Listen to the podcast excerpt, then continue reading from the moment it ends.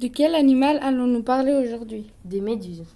Qu'est-ce que c'est qu'une méduse La méduse est formée d'une calotte et d'un axe vertical fixé au centre de la face inférieure. Au bord de l'ombrelle sont attachés des filaments. Combien y a-t-il d'espèces sur Terre Environ 1000 espèces de méduses. Sont-elles toutes pareilles Non, certaines sont différentes. Combien mesurent les plus petites Les plus petites ne mesurent que quelques millimètres. Et les plus grandes Les plus grandes mesurent 2 mètres. Sont-elles vertébrées Non, la méduse est invertébrée.